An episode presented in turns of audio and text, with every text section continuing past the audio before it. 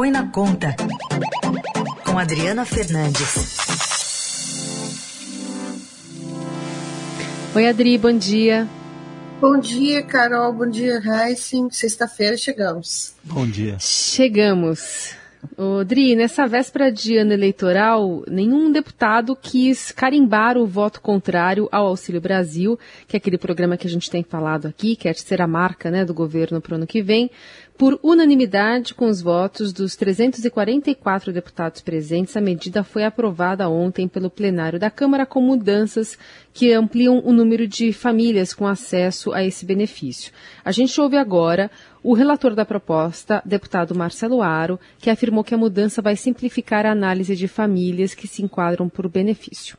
Zerando a fila e com a mudança de faixa de extrema pobreza e pobreza, nós passaremos de 20 milhões de brasileiros contemplados, ou seja, 20 milhões de famílias contempladas neste programa social. Então, sem sombra de dúvidas, um grande avanço. Um avanço que tem essa pressão toda, né, por conta das eleições e também do Ministério da Economia, Adri?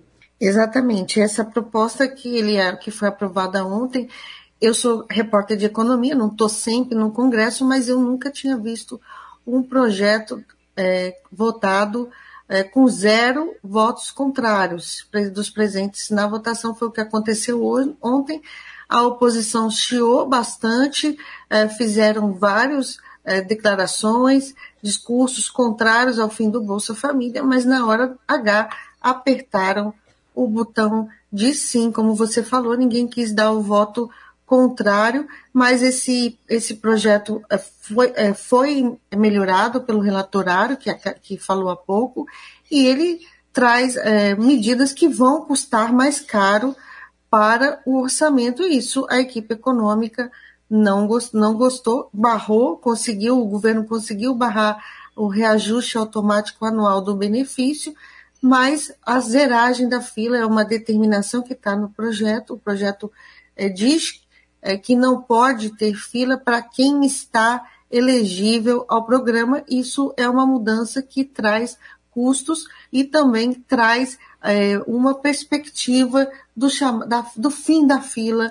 para quem de fato tem direito ao auxílio, ao, ao benefício social. Outro ponto, Carol Heissen, foi que ele elevou os critérios para acesso ao benefício, aquelas regras que diz que o, o, a pessoa tem direito ao benefício, essa regra no projeto original do governo, para quem a linha de extrema pobreza era de 100 reais, passou para 105 e de, de pobreza passou de 200 para 210 reais no projeto e também foi aprovado.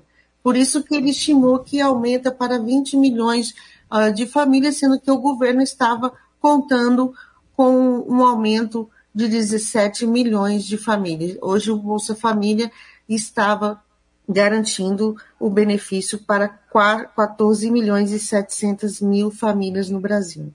Bom, foi aprovado então, mas tem outra questão, né, Adri, que está lá na PEC dos precatórios, que é a fonte de financiamento. É, não está totalmente garantido ainda? Heisen é um embrólio danado essa PEC, porque o relator, líder do governo, no Senado, Fernando Bezerra aprovou, apresentou um relatório também com várias versões que não atende o que os pedidos, ah, os pedidos do, do, dos senadores, as mudanças dos senadores não atende tudo, traz o mesmo coração do, do projeto que é o calote nos precatórios, o calote no pagamento dos precatórios e tem muitos senadores que não aceitam que não querem essa pedalada nos precatórios, pedalada porque, explico, essa PEC ela muda a forma de pagamento dos precatórios, que são sentenças judiciais já transitadas e julgadas pela justiça brasileira, em que o governo, pela Constituição brasileira, tem que é obrigado a pagar porque trata-se de uma dívida, ele empurra essa dívida para os anos seguintes, pedala. Se o contribuinte quiser receber rápido, tem que aceitar um deságio de 40% da, do que ele tem a receber, e isso incomoda, os senadores não, não querem. Isso é o cerne, é o coração do projeto e já tem gente que fala que a PEC não será aprovada. Bom, e em relação a, ao Vale Creche, o que, que ficou definido, Adri?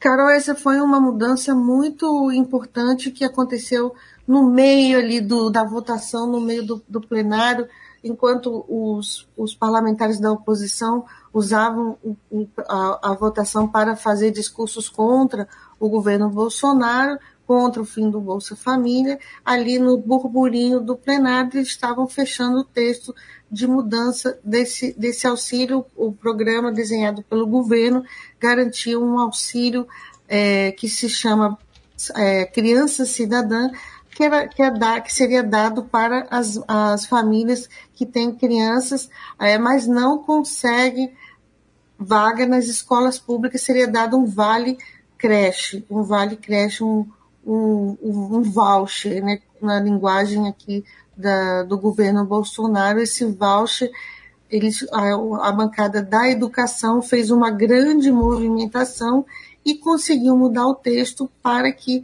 fosse o dinheiro passado não para as famílias, mas para os municípios a fazerem esse atendimento e foi uma mudança importante.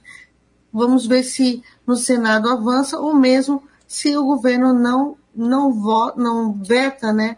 Mas o ministro da Cidadania, João Roma, estava no plenário e os articuladores dessa mudança, entre eles o presidente da frente mista, frente parlamentar mista da educação, deputado professor Israel Batista, com quem eu conversei, disse que foi negociado com Roma essa mudança. É, só um detalhe ainda sobre o Auxílio Brasil, agora vai para o Senado, né, Adri? Tem prazo até tem 7 prazo, de dezembro. Pra, prazo é curtíssimo, muito curto. 7 de setembro tem que estar aprovado. Se tiver mudanças, volta para a Câmara. É, então, é, é, é um momento aí delicado pela frente, porque tem a PEC e tem essa medida provisória que eu lembro acabou com o Bolsa Família e criou o Auxílio Brasil é, por meio de, de MP. Ela tem validade, mas o prazo termina no dia 7, se não, não for aprovado, volta o Bolsa Família. É um embrólio danado, Raíssa. E aí vai ficar então para o Senado encontrar esse espaço fiscal, né, Adri? De, é, o depende, é assim, é, Carol, tem um, uma diferença que muita gente não entende, no caso que até mesmo é, o Auxílio Brasil, o Auxílio Brasil, ele entrou em funcionamento com 217 reais, cerca de 200, uhum. é, 217,18 centavos, que foi a correção daquilo que o governo tinha fonte de financiamento. Então, ele corrigiu o, o, o valor do, do antigo Bolsa e entrou com 217. Acontece que o governo Bolsonaro, os, eles quiseram aumentar o benefício para quatro, benefício médio e dar um piso que todos recebessem pelo menos 400 reais. É uhum. É para esse adicional é, que a PEC dos precatórios está sendo uh, negociada também para, para garantir outras medidas, mas o, o, adicional é que vai garantir a PEC. Então, é, o, o importante é, é votar essa, esse adicional para que os 400 reais sejam, é, sejam possam entrar uhum. em vigor, mas o benefício Auxílio Brasil, é preciso deixar claro, ele já está sendo concedido para, dos, para com o valor de 217 reais. O APEC abre caminho para elevar a medida que foi uma decisão do presidente Jair Bolsonaro, aconselhado pelos seus ministros políticos, que lhe disse numa reunião fatídica no, no Palácio do, do, do Palácio.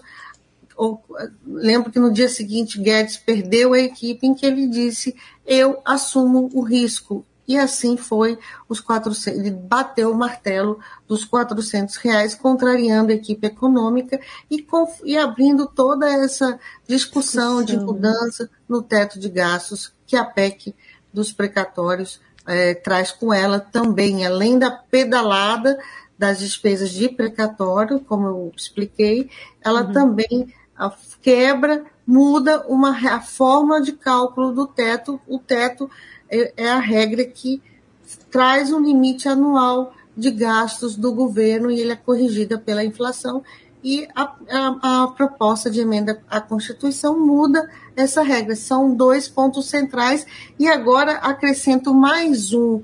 O, o senador Bezerra, líder e relator da PEC, também passa por cima da Lei de Responsabilidade Fiscal, a LRF, que é a mãe aí das, das regras fiscais brasileiras. Ela foi aprovada em 2000, 2000, tem, portanto, 21 anos. Essa Adriana Fernandes, que volta segunda-feira a falar mais sobre esse andamento desses, desses projetos ali na, no Congresso Nacional. Obrigada, Adri. Obrigada, ouvintes. Até segunda-feira, Raíssa Carol.